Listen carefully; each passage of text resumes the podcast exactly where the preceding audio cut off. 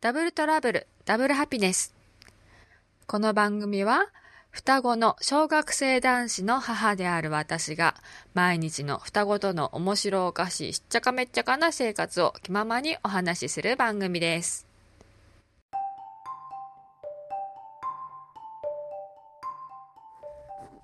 皆さんこんにちは、こんばんは、おはようございます。お元気ですか？えっ、と今ね、息子たちの空手が終わる時間ちょっと早く着いたのでその空き時間に、えっと、録音してみてます。なの途中で切れるかもしれないですけれども、えっと、双子をね育ててきて、えっと、うちはそろそろそろそろじゃない。今年、えっと、ようやく10歳にようやくじゃないな、うん、あっという間に10歳になります。過ぎてみればあっという間。でも最初の頃はねやっぱりあのこのあの番組でも何回も何回も言ってますけども最初の頃は本当に本当にすごく大変であのうちもねあのほぼほぼワンオペだったのでっていうこともあってすごくね大変でした。あの実家も遠いですしあの夫の方の実家もあの遠いのでもともと地元なわけではないので周りにあの親しい友人もおらずみたいな本当に仕事仕事で知り合った友達とか、うん、仕事の仲間とか、うん、そんな感じだったので近所にもあの全然ね知り合いもいなくってっていう感じだったんですけれども、うん、なので頼れる人がいないし、うん、なんだろうな、まあ、最初のねあの生まれて本当に間もなくの私っていうのは人に頼るのがすごく苦手な人を頼るのがうん、苦手な人だったので何でも自分で頑張ってやるみたいな感じの人だったのでなかなか大変だったんですけども、うん、最初の頃はやっぱりその、うんと、なかなかね双子を連れて外に出るの大変だけども私はその散歩に、うん、と近所にあのベビーカーに乗せて散歩に行くことでだいぶ私はすごくあの楽になってました。っていうのはその人で一人ぼっちで双子を抱えて家の中に閉じこもってるのがね私自身はすごくあの無理だったんですよね。もうあの多分そのままうちの中でこもっていたら、うん、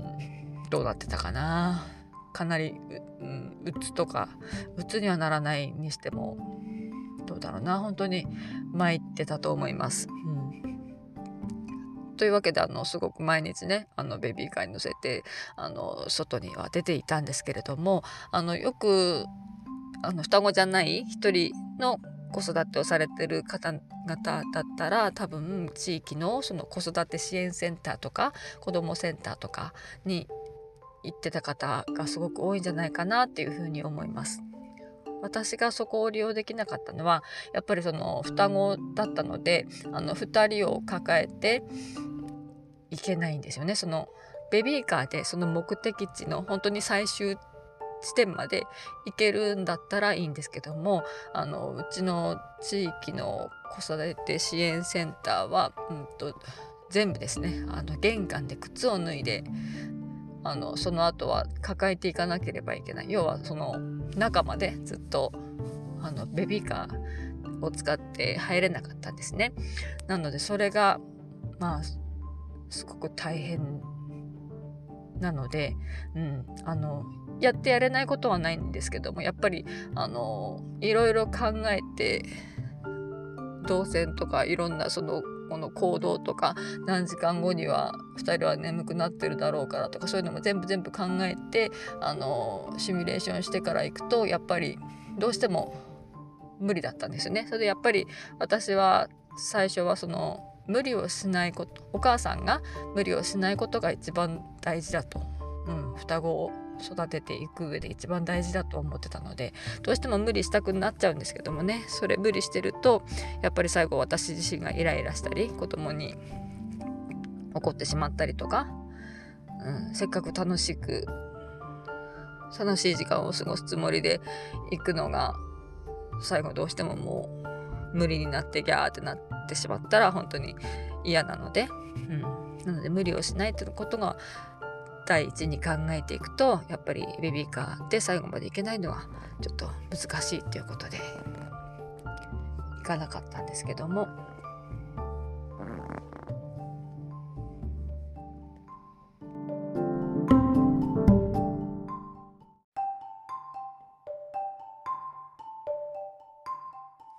ね、でもなんかあのなんで玄関まで行けんだったら楽勝じゃんとかいう方がもしかしたらねいるかもしれないんですけども実際にその双子ちゃんを抱えたあの双子ちゃんのママだったら分かってくれると思うんですけどあのねうん無理。あの私はもう結構早々にもう足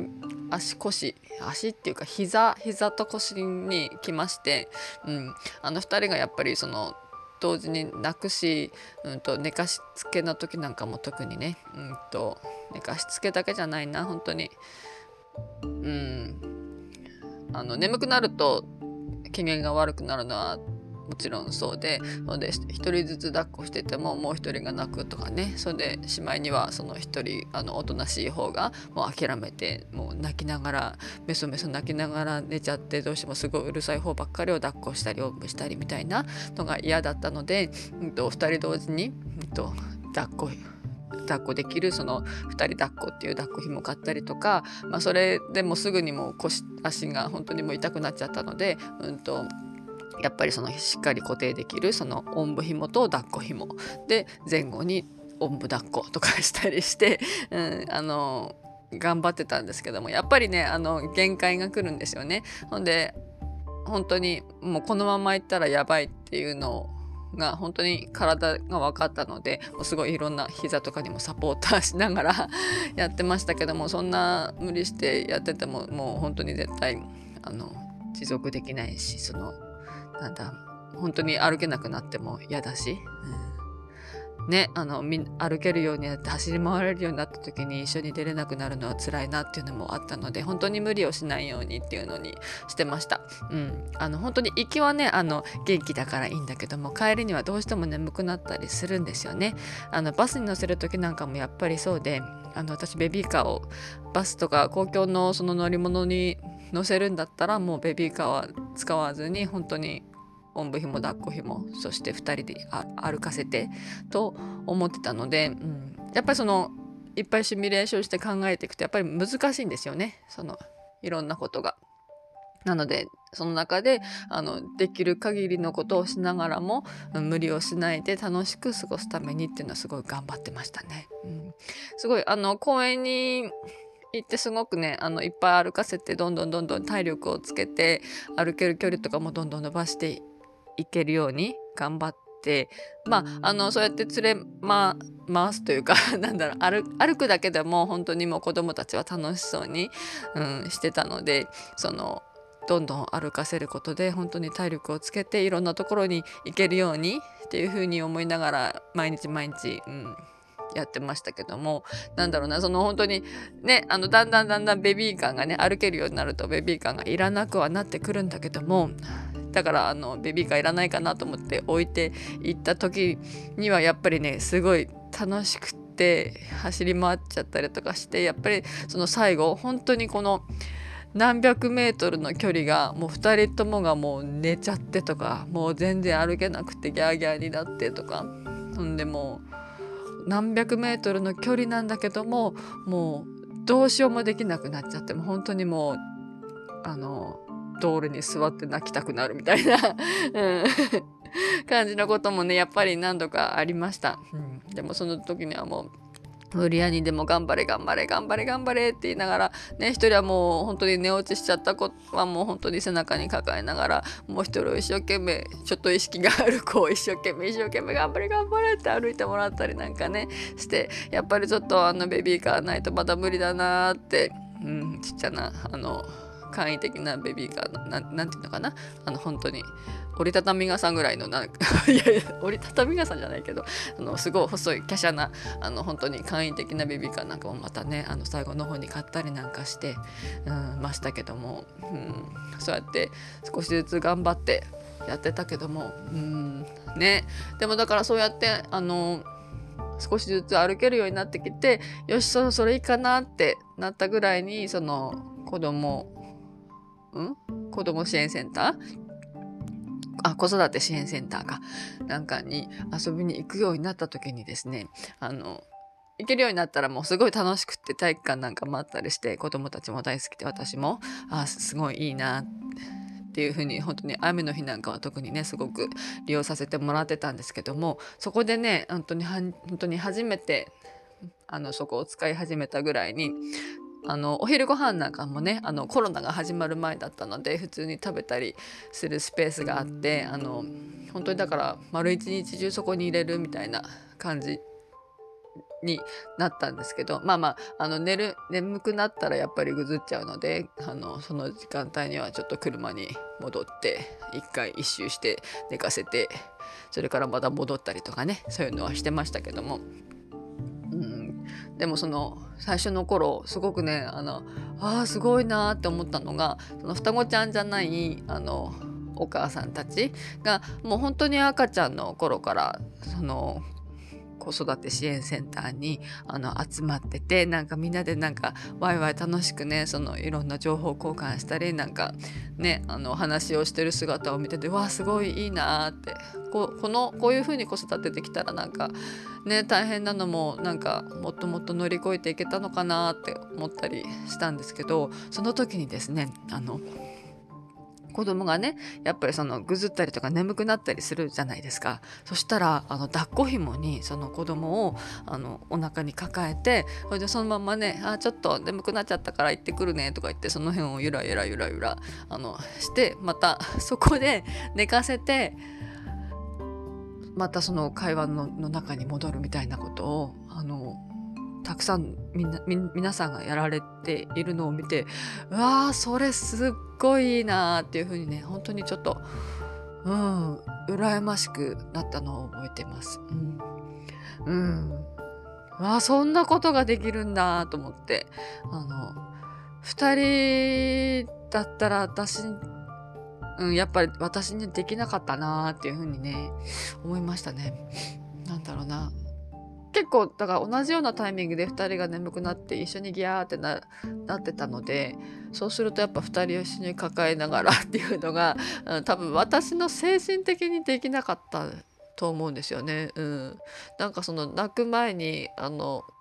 なんか収集つかなくなる前に私はこのみんなの、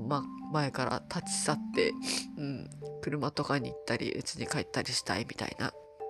うん感じですね。なんだろうな。2人がギャーギャーなっちゃうと、あの、大騒ぎになっちゃうと、私がテンパるみたいな